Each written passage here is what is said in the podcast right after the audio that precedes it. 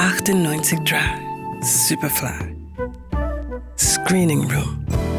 Der Kinotipp der Redaktion.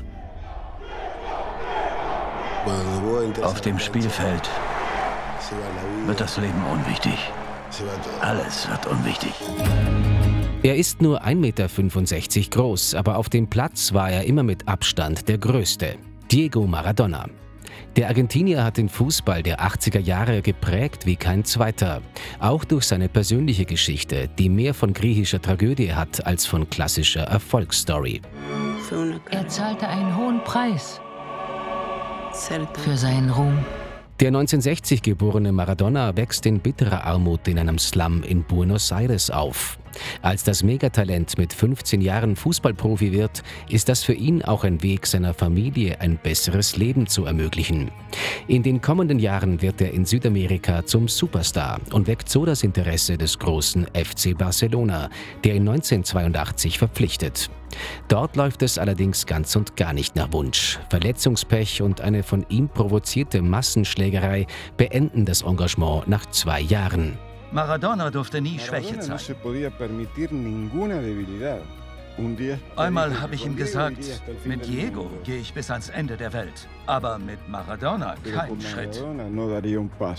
Darauf er, ja, aber ohne Maradona wäre ich immer noch in Villa Fiorito.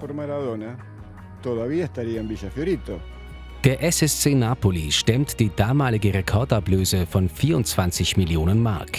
Verhältnismäßig ist Maradona damit bis heute der teuerste Transfer aller Zeiten. Und sowohl für ihn als auch für Neapel ist es der Beginn einer Zeitenwende. Zum ersten Mal führt er den Club zum italienischen Meistertitel. Die Begeisterung in der Stadt ist so grenzenlos wie exzessiv. Genauso exzessiv ist aber bald auch Maradonas Privatleben. Prostituierte, Kokain und durchgefeierte Nächte stehen an der Tagesordnung. An seiner Seite Mitglieder der Mafia, die ihn zusehends kontrollieren.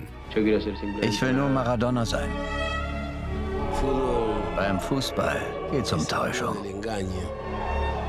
Er war im Griff der Camorra. Ab da ging für ihn alles den Bach runter. Jeder in der Stadt weiß es, jeder schweigt. Bis er 1986 im Halbfinale der WM mit Argentinien gegen Italien gewinnt. In seinem Heimstadion in Neapel. Er wird zu persona non grata und die schützende Hand wird ihm entzogen. Wegen Drogenbesitzes verurteilt, verlässt er die Stadt bald darauf beinahe fluchtartig. Der Beginn des schmerzhaften Abstiegs eines Idols. Regisseur Asif Kapadia hat ein besonderes Fable für Stars, die an sich selbst gescheitert sind.